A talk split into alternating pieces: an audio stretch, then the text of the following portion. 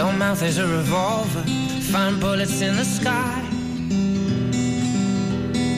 Mm-hmm. Your love is like a soldier, loyal till you die.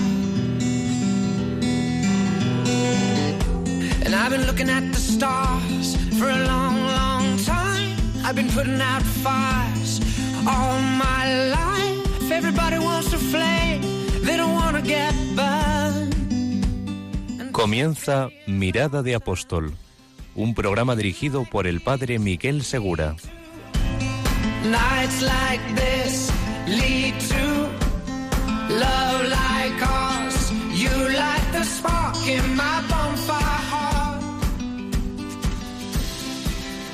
Muy buenas noches, bienvenidos a la última hora del primer día de la semana. Hoy tenemos con nosotros algunos invitados que nos van a hacer reflexionar sobre la esencia del apostolado. Pero permitidme comentar que durante esta semana, después del terremoto de México, he estado recibiendo muchos testimonios, no solamente de oración por todos los cristianos y por todas las personas, todos hijos de Dios afectados por el terremoto, sino que también he recibido muchos testimonios de jóvenes conocidos, de padres de familia, familias enteras, instituciones, que están movilizándose por su caridad, su amor a los demás, su disposición a ayudar, recibida también por el impulso de ser cristianos, que están dando un ejemplo de apostolado. Están haciendo de ese ejemplo de ayuda humanitaria también un gran apostolado porque comparten bienes, comparten sus bienes materiales, su tiempo, su disposición. Desde aquí, desde este programa, Mirada de Apóstol, queremos también enviar nuestras oraciones para todos los afectados por esta tragedia del el terremoto en México. Y al mismo tiempo queremos reflexionar sobre un gran bien que nosotros también podemos compartir. El acto de caridad se mide por el bien que uno es capaz de compartir. Yo puedo compartir con alguien, por ejemplo, dinero, y bueno, pues es un, si comparto un euro, pues es un acto de caridad. Si comparto 100 euros, pues es un acto de caridad un poco más grande. Si lo que comparto con alguien es mi riñón o mi médula, pues es un acto de caridad mayor. Pero si comparto con alguien mi fe, ese es el bien más grande que puedo compartir. Así que hoy, desde el programa de Mirada de Apóstol, queremos compartir con vosotros la experiencia de quienes se dedican a compartir la fe con los demás a través de la catequesis. Hoy tenemos con nosotros algunos invitados que os voy a presentar. Ante todo, nos acompaña eh, don Adolfo Ariza Ariza, delegado de catequesis de Córdoba y también director del Instituto de Ciencias Religiosas de, de la Beata Victoria Díez. Muy buenas noches, don Adolfo. Muy buenas noches, Padre Miguel. Encantado de poder estar contigo a través de, a través de la radio. Bueno, no os perdáis, don Adolfo tiene mucho que decirnos, no solamente sobre la catequesis, sino también sobre la formación de catequistas, que a lo mejor toca a alguno de nuestros oyentes o algún familiar de nuestros oyentes. También nos acompaña Esther Márquez Rodríguez. Buenas noches, Esther. Hola, buenas noches, padre. Muchas gracias. Y Ricardo Mir Zambrana. Buenas noches, Ricardo. Buenas noches, padre. Para terminar, también está con nosotros Juan Jiménez de Cisneros. Muy buenas noches. Buenas noches a todos. Bueno, más adelante, en cuanto empecemos la primera parte del programa, la mirada al presente, diré por qué están aquí con nosotros estos invitados y qué es lo que pueden compartir con nosotros. Vamos a comenzar ahora con la mirada al presente.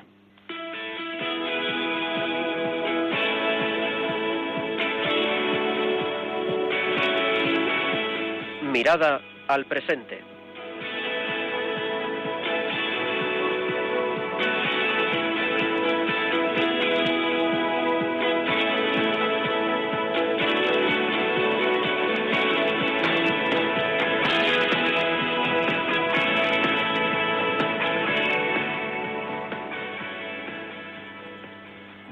Pues muy buenas noches a todos y ya estamos calentando motores para reflexionar sobre esto de compartir nuestra fe a través de la catequesis.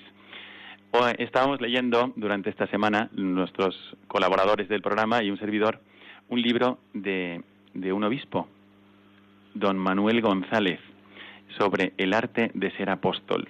Y mm, leíamos ahí que el apóstol es el hombre de las almas y que la norma suprema y esencial de todo apóstol es querer, sentir, proyectar, hablar, hacer y parecer como Jesús, hablar en su nombre. Así que voy a lanzarle una pregunta a don Adolfo Ariza Ariza, como os he dicho, delegado de catequesis de Córdoba y doctor de, perdón, director del Instituto de Ciencias Religiosas, Beata Victoria Díez, además de ser párroco también de Almodóvar en Córdoba.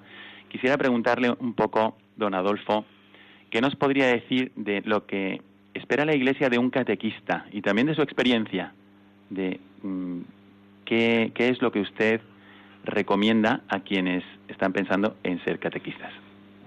Bueno, pues ciertamente la vida de la Iglesia tiene un pilar y esencial, podríamos decir, en el testimonio, en la vida de tantos y tantos catequistas que ayudan a niños, adolescentes, jóvenes o adultos a poner los pilares de una vida cristiana, a poner los cimientos de una verdadera experiencia de Dios.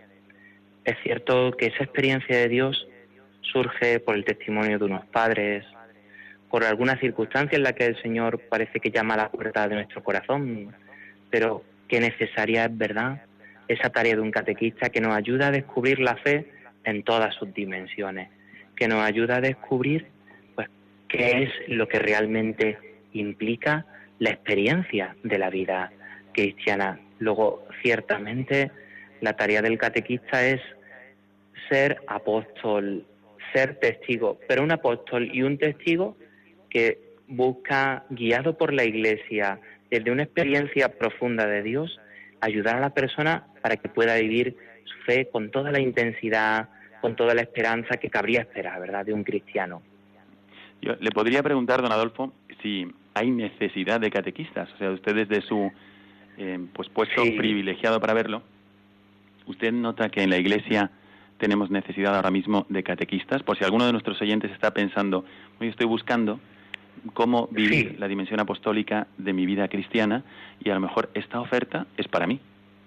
Sí, ciertamente. Además quisiera subrayar un aspecto que me parece muy importante. Normalmente en el día a día de una parroquia, en el día a día de, un, de una comunidad cristiana, con mucha facilidad pues uno cuenta con personas que de algún modo descubren una vocación para la catequesis y con facilidad estarían pues dispuestas a ser catequistas con niños o con adolescentes. Pero sí que al hilo de la pregunta que me hacía, sí quisiera subrayar la necesidad que tenemos en tantas ocasiones de catequistas para jóvenes, ¿no? De personas que pudieran acompañar a ese grupo de jóvenes que ha podido descubrir la fe en alguna peregrinación o que ha podido tener algún encuentro con el Señor y que necesitan, claro, no podría ser de otra manera, del referente, del acompañamiento de una las ayude a ese grupo de jóvenes a transmitir la fe. Luego, ciertamente, siempre la Iglesia está necesitada de esta vocación, ¿no? Y, pero yo quisiera subrayar sobre todo esta inquietud, ¿no? Me parece a mí muy importante. No solamente catequistas para niños o adolescentes o preadolescentes, ¿no? Sino para los jóvenes y también para los adultos, porque estamos, desde Juan Pablo II tiene que darnos muy claro que estamos en una dinámica de nueva evangelización, ¿no? Y nueva evangelización exige, pues también catequistas que a adultos, a personas que quizás han vivido en una ignorancia del Señor y que ahora han podido descubrirlo, pues necesitan a esas personas de un catequista que las acompañe en un proceso de redescubrir la fe, ¿no? de redescubrir las fuentes de una verdadera vida cristiana. Aquí, don Adolfo, aquí en el estudio tenemos a algunos de estos catequistas que se empeñan por ayudar a los jóvenes. Entonces voy a dar la palabra ahora a Esther Márquez Rodríguez, que nos acompaña. Sí. Ella es madre de familia. ¿No, Esther? Muy buenas noches. Buenas noches. Tiene, si no me equivoco, cinco hijos. Cinco hijos. Cinco hijos. Y el, y el, arco de los años de esos hijos son... Muy variado, entre 25 y 9 años. Sí. pues entre 25 y 9 años parecía, no sé, de en un primer momento uno pensaría, ¿y le queda tiempo para dar catequesis? Le queda tiempo. Así. bueno, ella nos acompaña hoy porque es profesora, además, es a jornada completa, trabaja a jornada completa en el Departamento de Comunicación de un colegio católico y además tiene una amplia experiencia en catequesis. Simplemente le voy a preguntar, Esther, y vamos a hacer una ronda para todos nuestros invitados, de qué es lo que le ha movido a ser catequista, ¿no? Porque a lo mejor alguno de nuestros oyentes pensando en su ejemplo, dice, bueno, ¿y a mí por qué no? Esther ha sido eh, catequista eh, desde la comunidad juvenil de los Padres Blancos aquí en Sevilla, después también ha sido catequista en el colegio para niños de primera comunión y ahora es catequista de confirmación en la, en la parroquia de San Juan Pablo II. correcto. De jóvenes.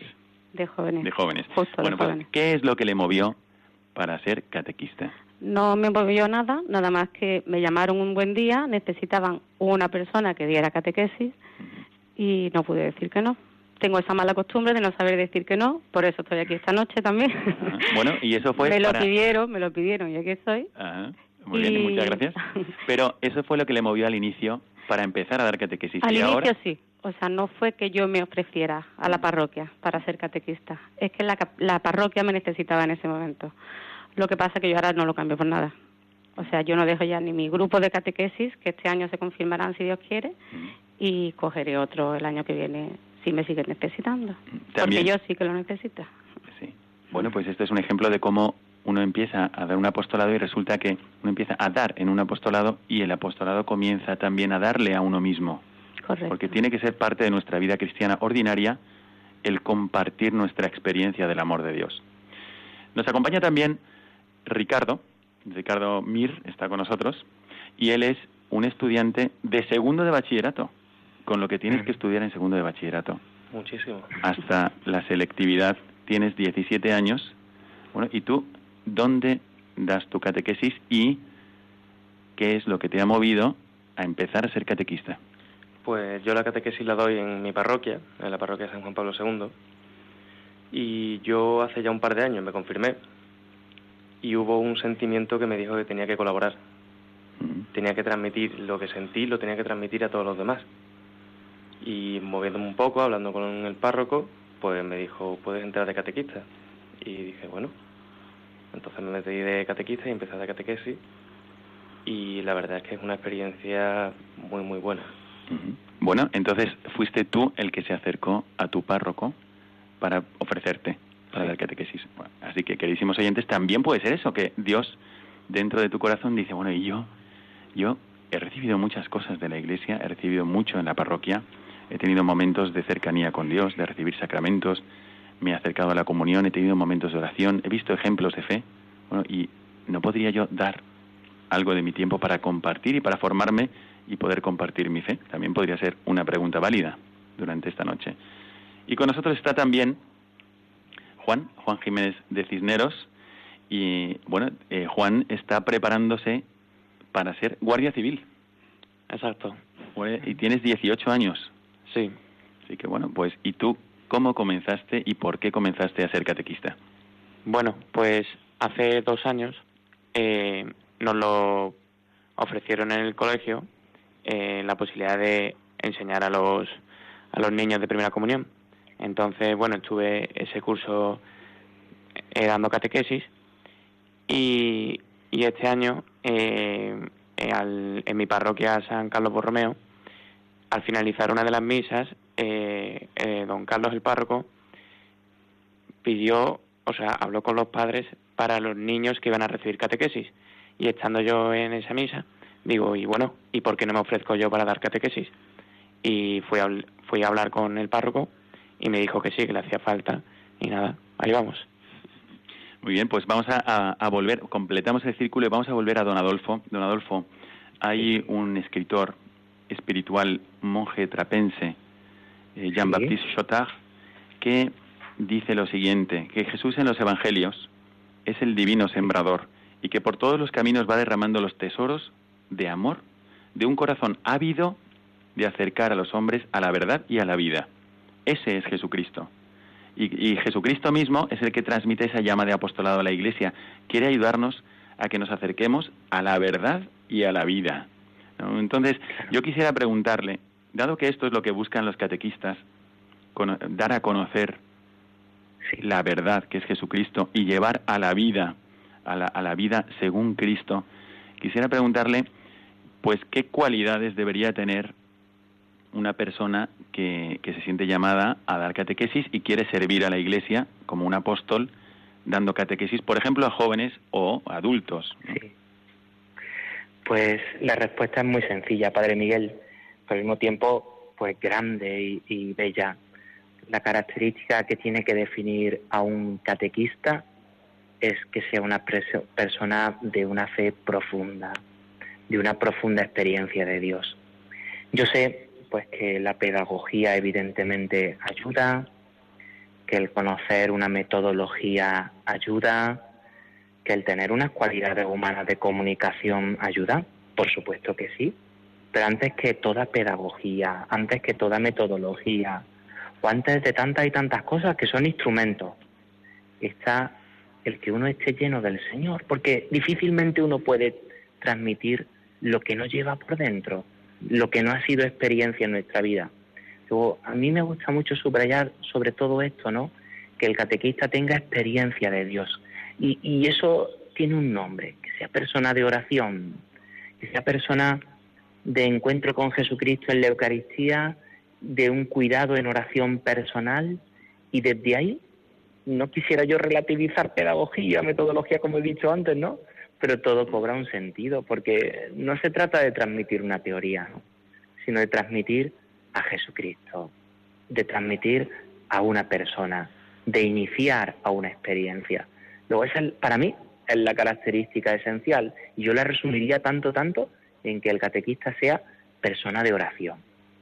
Las personas que entienden Bueno, me encanta, me encanta esta, esta precisación que hace usted porque, bueno, esta es la norma para todo apóstol. Sí, Hemos, Sí, sí, en este programa hemos visto ya algunos posibles apostolados que muchísima gente podría hacer. Bueno, desde, desde apostolados en la propia familia, incluso Sí. en la cárcel o la pastoral de la salud, etcétera, con niños, en misiones, etcétera. Pero lo que es un elemento común a todos es el alma de todo apostolado es la oración. Como usted dice, esa oración nos pone en contacto con el corazón del auténtico apóstol, que es Jesucristo. El apóstol lleva dentro ese sentimiento que le, que le da Jesucristo, el interés por la salvación de cada persona. Así que yo le agradezco Y que haya eso- subrayado Sí. este aspecto. Y al hilo de eso, Padre Miguel, me va a dejar que subraye una cosa. Sí. Una finalidad clarísima y podríamos decir que casi el termómetro para ver, para diagnosticar la verdad, la autenticidad de una catequesis es que esa catequesis se convierta también, como no, en escuela de oración. Ahí estaría la clave.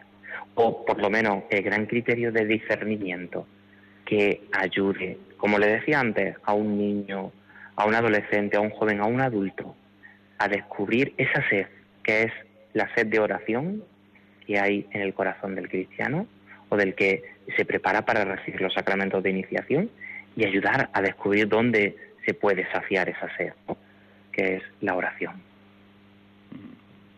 Perfecto, don Adolfo. Le agradecemos muchísimo esta, esta intervención porque me parece que está tocando un punto esencial. Antes de seguir y hacer una ronda con nuestros invitados, quisiera pedirle a Esther que os recordara a todos los oyentes cómo podéis contactar con nosotros pues para aportar, comentar, interactuar con el programa. Esther, por favor, en el Twitter, en el email y también, como recordaréis, en este programa tenemos WhatsApp. Así que si alguno, para alguno es más cómodo, también podría escribirnos al WhatsApp que nos va a decir Esther. A través de Twitter, arroba mirada de apóstol, repito, arroba mirada de apóstol, a través de WhatsApp 675-165-184. Vuelvo a decirlo, 675-165-184. Y por correo electrónico a mirada de apóstol arroba radiomaria.es. Mirada de apóstol arroba radiomaria.es. Muy bien, voy a hacer una ronda de preguntas y esta vez vamos a empezar por Ricardo. Eh, acordaos, Ricardo está ahora mismo en segundo de bachillerato, es el catequista más joven que tenemos aquí en el programa. Y voy a preguntarle qué retos has encontrado en tu tarea de ser catequista. Pues bueno, También váyase preparando, don Adolfo, que después le pasaremos la palabra eh, tras pasar esta ronda con nuestros invitados. Claro bueno, pues también teniendo en cuenta eh, los chavales a los que yo doy catequesis son muy jóvenes, es normal que se distraigan mucho, jueguen entre ellos en las catequesis y muchas veces se pierda tiempo y se te pase la hora de catequesis que tienes a la semana, se te pasa volando. Y muchas veces tú pues te quedas un poco extrañado porque no, no te ha dado tiempo a avanzar demasiado. Pero también hay una cosa eh, puede ser un poco reto. Es que muchas veces el tiempo para la catequesis, que muchas veces no puede sacar una hora a la semana, pero al final uno se puede acabar organizando, porque contra más actividades tienes, mejor te organizas. Mm. Entonces, es un reto que alguna vez sí que he tenido que pedir que me sustituyan en catequesis por tema de exámenes, pero me ha pasado una o dos veces. Es fácil sacar tiempo. O sea que para un joven que está estudiando y que en tu caso, por ejemplo, estás preparando la selectividad, pues efectivamente puede ser que el tiempo sea un reto. Juan, ¿qué retos encuentras tú a la hora de dar catequesis? Pues sobre todo que transmitir a los niños, o sea, el, el conocimiento de que crean que Jesús está ahí en, en la Eucaristía, ¿no? Y que, que reciban que reciban cuando hagan la primera comunión que reciban al Señor con verdadera devoción. Porque es lo que comentaba muy Ricardo no muchas veces los niños pues juegan entre ellos no les cuesta les cuesta atender entonces es difícil hacerlo. Pero bueno poquito a poco Muy bien. ¿Y Esther? Esther ha tenido pues una experiencia más amplia como catequista. ¿Qué retos podría encontrar alguien que se lanza como, como tú a dar catequesis? Mi reto me lo planteé el primer día de catequesis cuando me senté delante de 12 niños que no conocía de nada y les pregunté por qué estaban ahí sentados. Más de uno me contestó, que seguro que me está escuchando, eh, que era porque necesita estar confirmado para ser padrino el día de mañana. Entonces mi principal reto es que se olviden de eso. O sea, mi principal reto es que se enamoren de Cristo.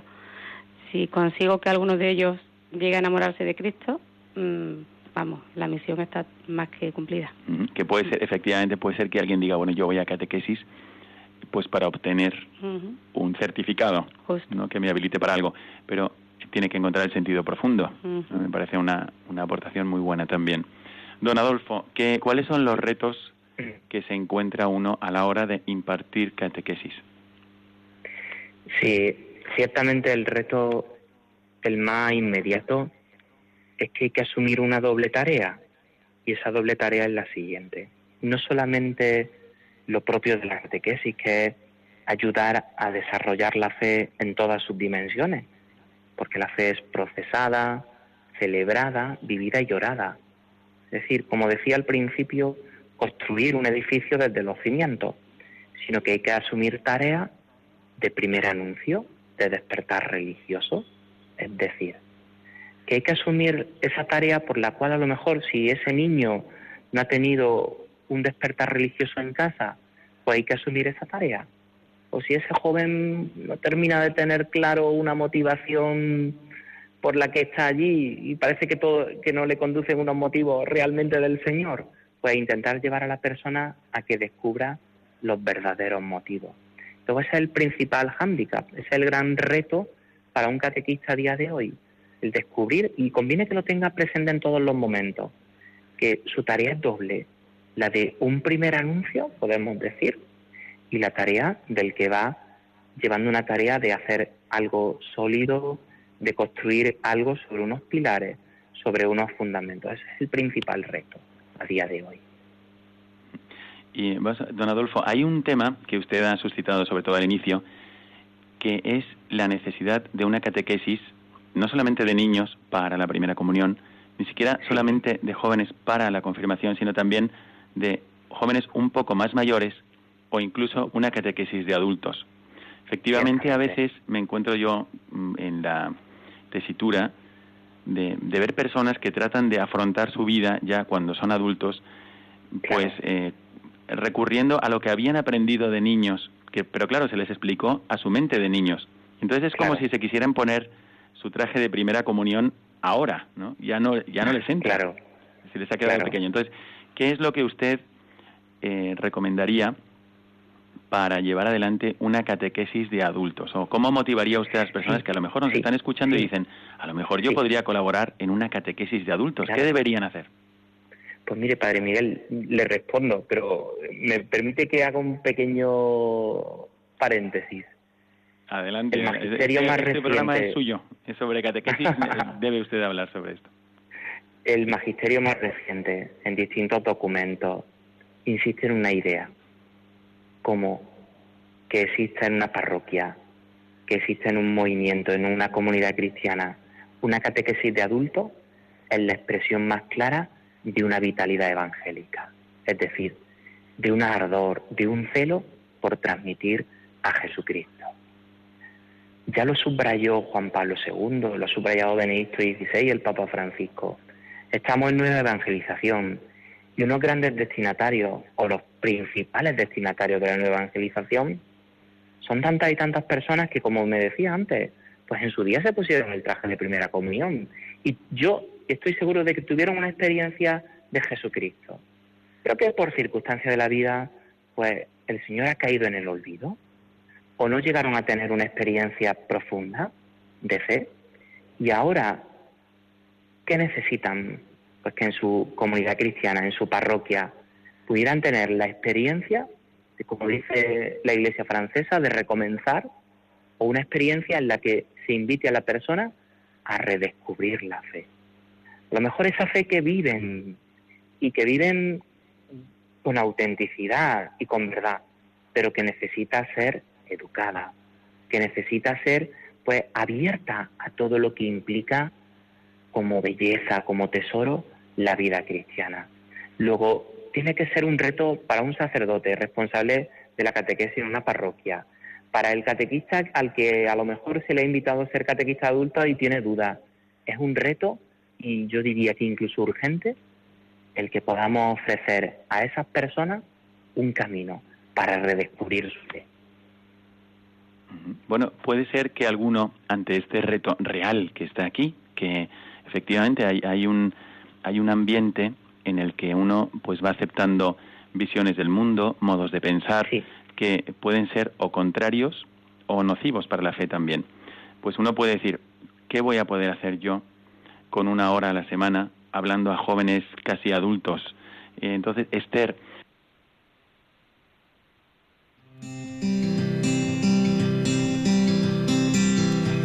Your mouth is a revolver, find bullets in the sky. Your love is like a soldier, loyal till you die. And I've been looking at the stars for a long, long time. I've been putting out fires all my life. If everybody wants to flame, they don't want to get burned. And today is our turn. Days nights like this lead to love like.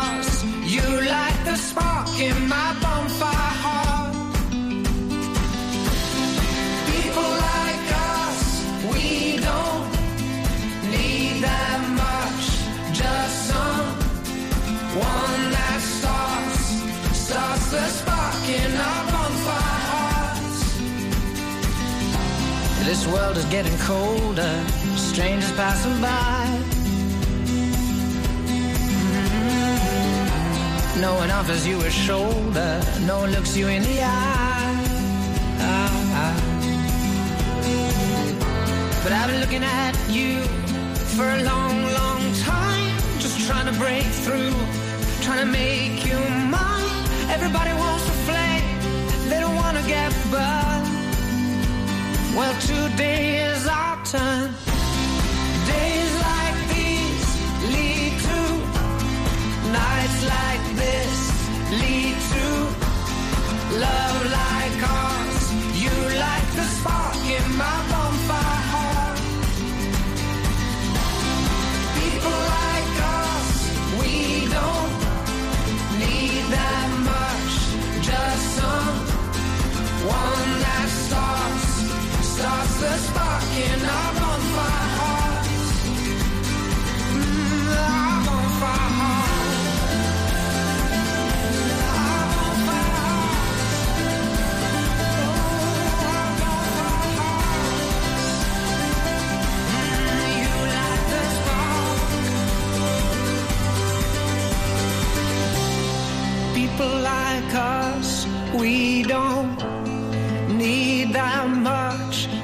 Someone that starts, starts the spark in our bonfire hearts.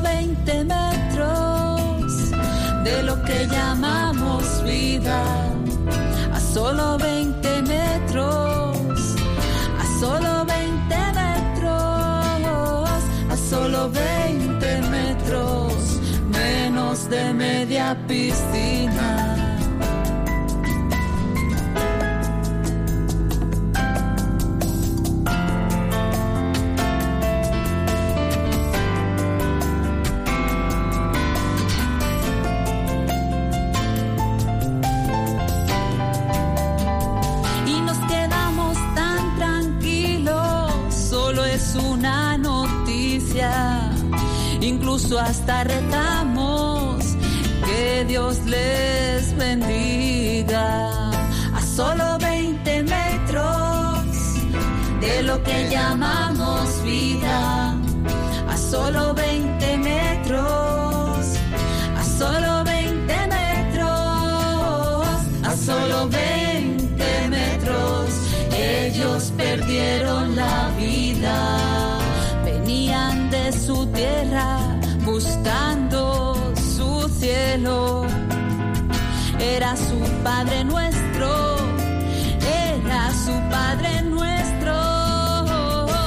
sea en su tierra como en nuestro cielo, a solo 20 metros de lo que llamamos vida, a solo 20 metros, a solo 20 metros, a solo 20 metros, ellos perdieron la vida.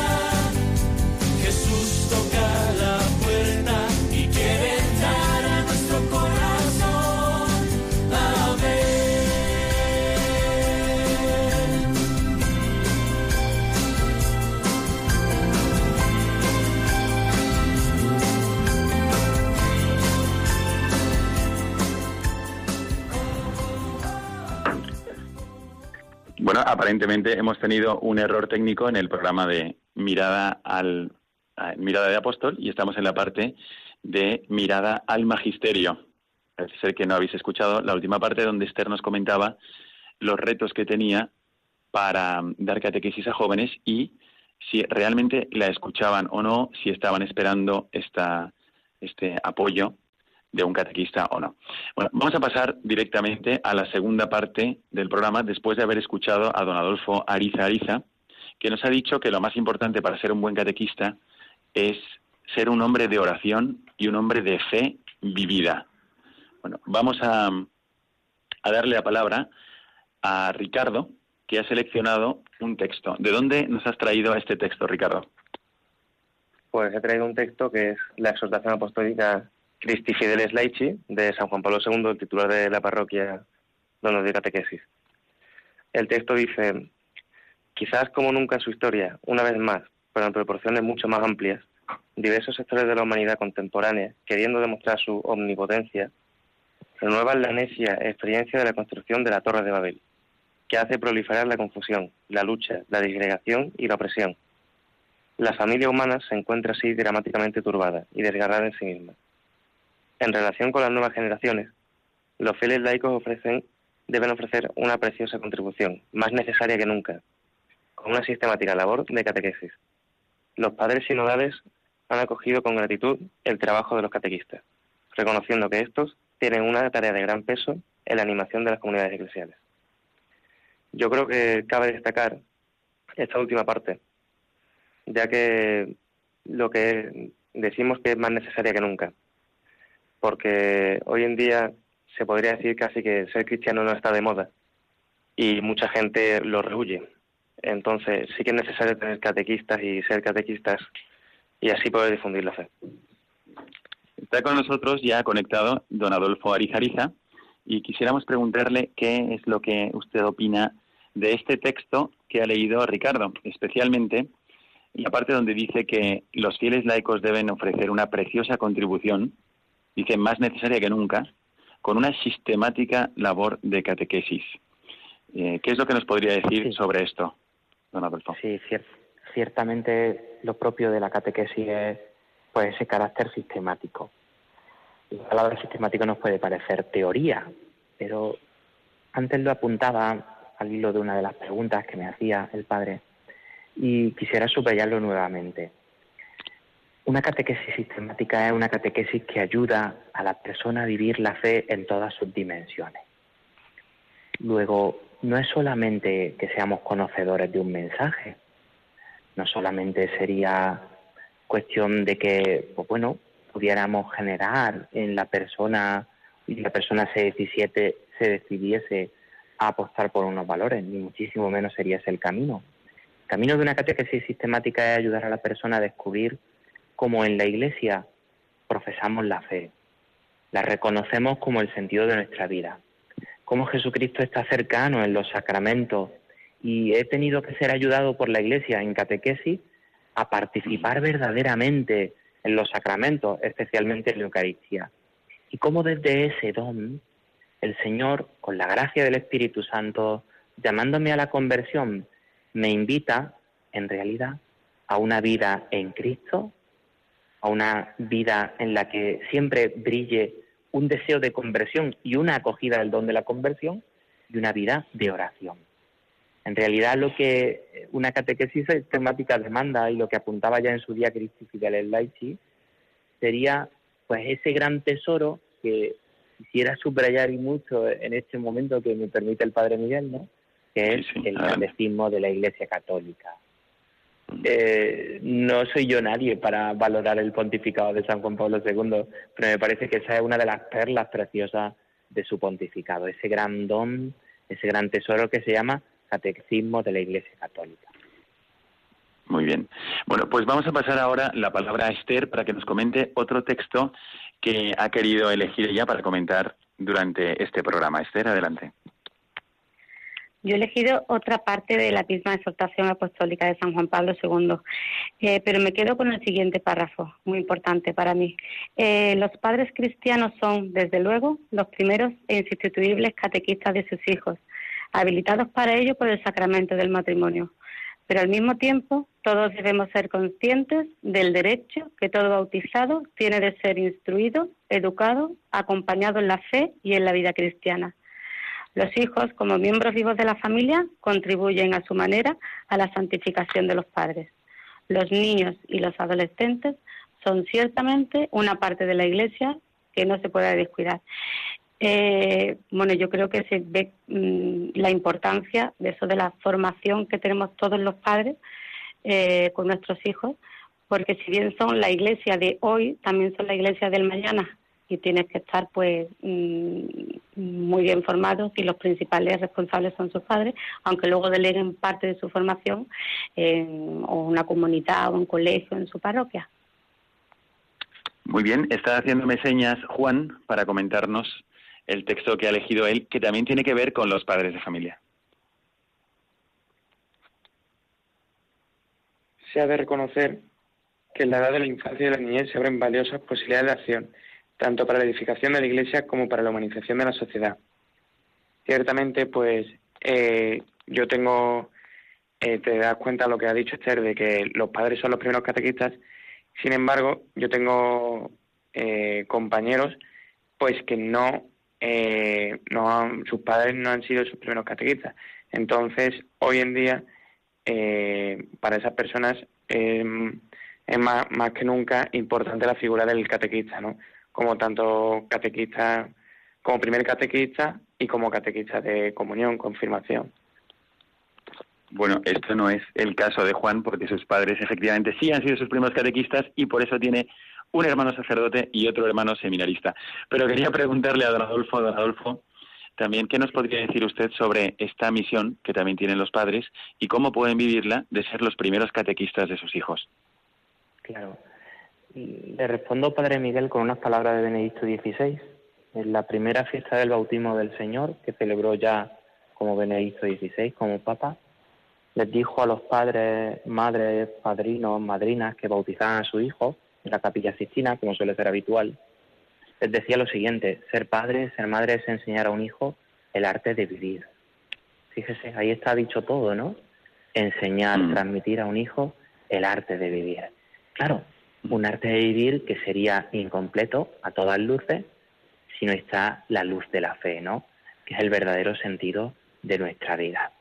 Luego, una tarea propia de la Iglesia es despertar a los padres a esa vocación, a la vocación de que es en su matrimonio, en el amor propio de unos esposos, en el día a día, son ellos los llamados a ese despertar religioso del Hijo.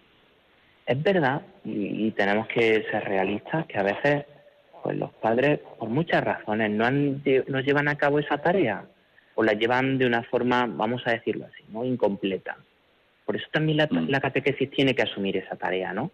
De despertar mm. religioso, de verdadero primer anuncio. Pero vuelvo a Benedicto XVI. Insistía y mucho, lo dijo en Valencia, en el encuentro de la familia, ¿verdad? Aquel tan bello, en cómo en muchas ocasiones la catequesis de un hijo se convierte en vía, en camino por el cual el Señor se acerca a ese joven matrimonio, quizá un poco alejado de la fe, quizás desconocedor de la vida cristiana, pues es la ocasión por la que Jesucristo se acerca a esos padres, ¿no? Luego podríamos decir que hay ahí origen y meta, que hay una realidad por la cual ellos en esa vocación tienen que ser pues esos testigos que es propio de un padre o de una madre, pero también están llamados a ser evangelizados, ¿no? A recibir también ellos la buena noticia del Evangelio, quizás a través de la catequesis de su hijo. Muy bien. Bueno, pues recapitulando un poco y juntando con lo que estaba usted diciendo ahora mismo sobre la, esa misión que tienen los padres de ser catequistas de sus hijos y al mismo tiempo la ocasión que tienen de evangelizarse o recibir de nuevo modo maduro la buena noticia de Jesucristo, quisiera recordar esto que usted decía al inicio, de que el primer paso para ser un buen catequista es ser un hombre de oración, un hombre de fe vivida. Así que justo antes de pasar a la última parte de nuestro programa, donde vamos a abrir también para las preguntas, y antes de pasarle el micrófono a Isabel para que nos recuerde dónde podéis llamar, eh, yo quisiera agradecerle esta aportación y animar a los padres de familia que estén escuchando para que sean dentro de sus familias verdaderos hombres de oración y verdaderos cristianos de fe. Le pido a Isabel que nos recuerde dónde podéis llamar para vuestras preguntas, consultas y pues para interactuar con nosotros. Y después pasamos a la última parte del programa, Mirada al futuro. Isabel. Sí, pues podéis llamar al teléfono en directo para actuar en directo el 91 0059 419. 91 0059 419. Quedamos con nosotros y volvemos enseguida a la parte de mirada al futuro.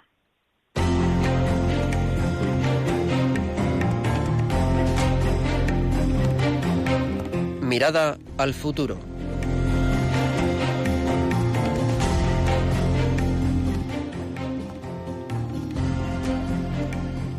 Bien, comenzamos ahora esta última parte de nuestro programa.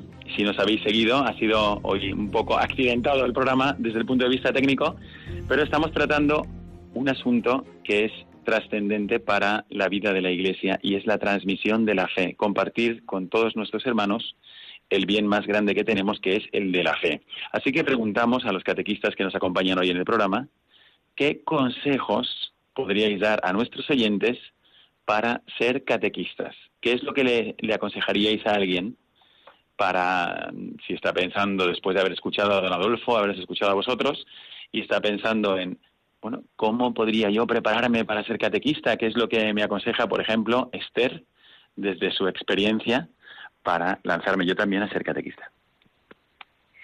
Yo más que animarles a ser catequistas, le quiero, le quiero proponer a todos que se hagan una pregunta. El por qué no soy yo catequista. Es fácil serlo, o sea, es simplemente las ganas de poder aportar tu granito de arena a aquella persona que verdaderamente necesita de ti. Eh, necesitas formación, por supuesto, pero esa formación que recibimos luego los catequistas eh, nos hace crecer muchísimo también a nosotros. Eh, todo lo que nosotros damos lo recibimos. ¿Multiplicado por cuánto, padre? ¿Por siete? multiplicado infinitamente por el amor de Dios. Y nos llega al correo electrónico eh, un mensaje que le pido a, a, Isabel que nos lo haga, que lo participe con nosotros. Sí, de María Isabel Benavent nos dice, mi caso me motivó a ser catequista. Cuando en épocas difíciles fue la fe la que me ayudó a salir, luego surgió en mi interior la necesidad de transmitir. Dios existe y para sorpresa mía, ese tiempo que dedico a la catequesis intento transmitir la fe, pero también yo aprendo tanto de mis niños. Dios siempre tiene esa delicadeza de recompensar nuestro esfuerzo. Pues desde el programa queremos agradecer este esfuerzo de María Isabel Benavent. Muchas gracias, María Isabel, por haber seguido el programa también y por haber compartido con nosotros tu experiencia. De cara al futuro, mirando al futuro cercano, tenemos con nosotros y quisiera pasar la palabra a don Adolfo, una fecha que celebraremos un poco en todo el mundo. A veces esas fechas mundiales que no están en un calendario litúrgico, pero que de repente aparecen en redes sociales o se presentan a lo mejor en las noticias. El 5 de octubre será el Día de los Docentes.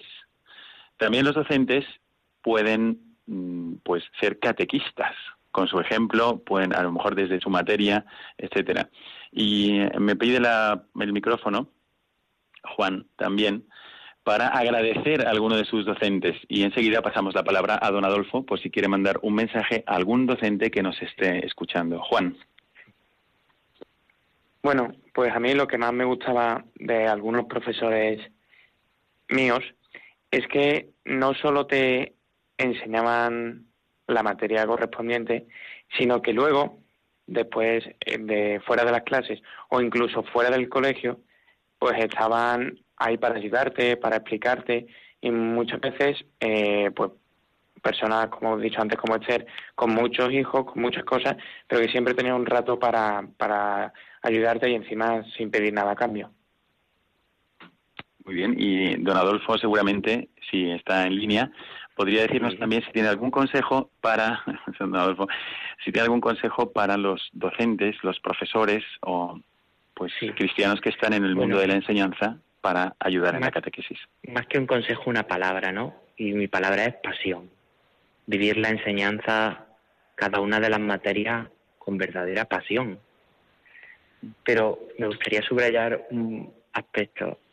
Esa pasión podemos decir, en la que brilla el aspecto intelectual, reconoce, ¿verdad?, que si enseño matemáticas, que si enseño historia, que si enseño lengua y literatura, hay algo que da sentido a todo. Y ese algo que da sentido a todo es la fe, es Jesucristo.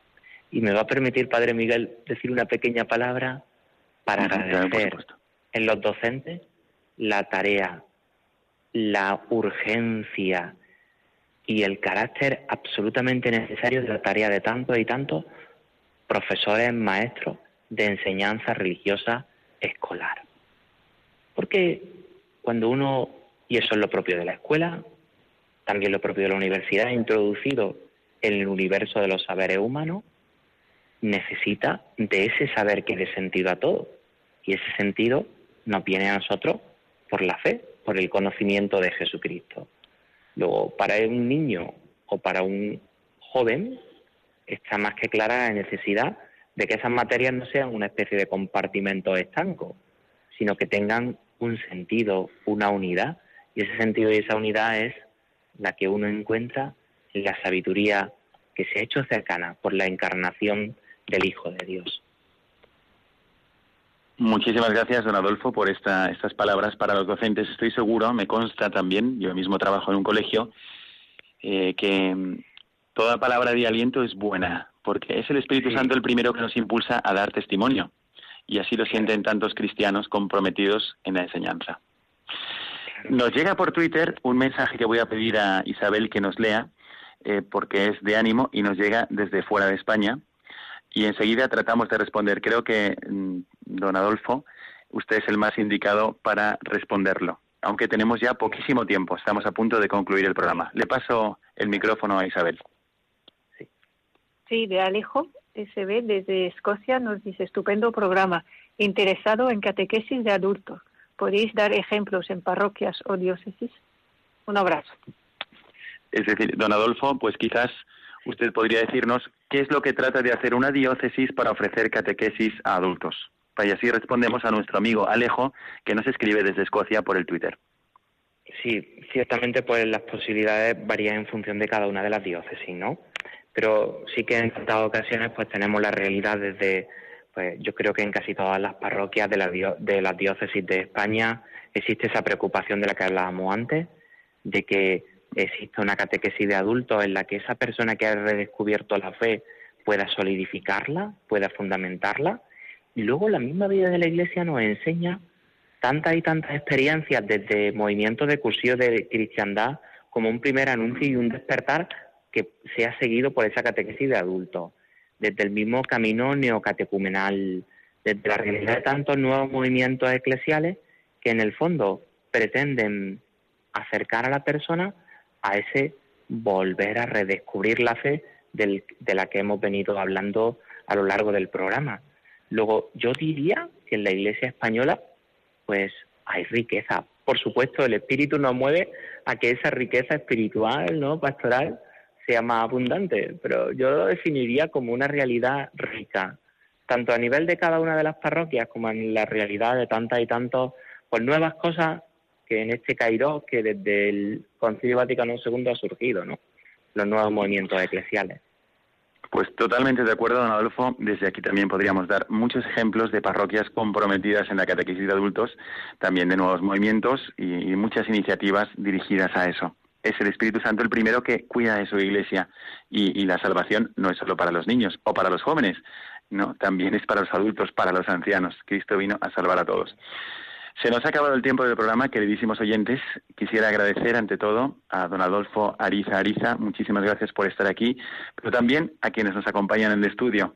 Muchísimas gracias por hacer un hueco en tus actividades. Esther, Esther Márquez Rodríguez nos ha acompañado esta noche. También Ricardo Mir Zambrana. Muchísimas gracias, Ricardo. Y, y también para Juan Jiménez de Cisneros. Muchísimas gracias, Juan, por haber estado con nosotros.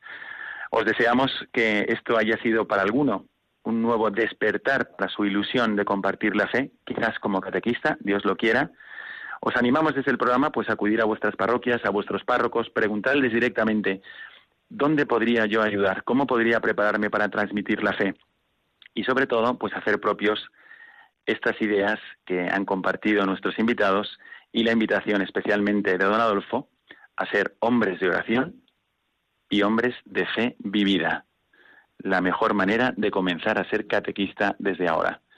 Desde aquí, con mucha ilusión, pidiendo vuestras oraciones, se despide de vosotros con mi bendición sacerdotal el Padre Miguel Segura.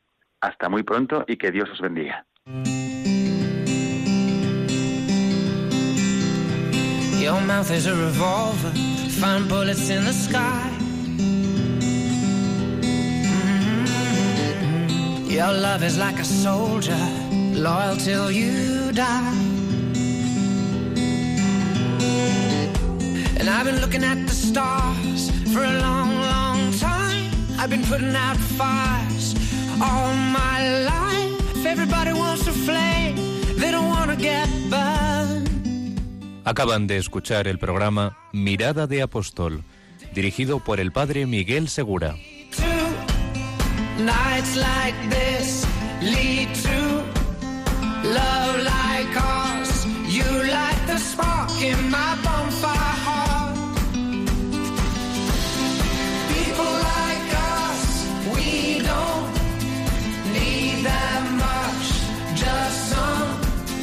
One that starts, starts the spark.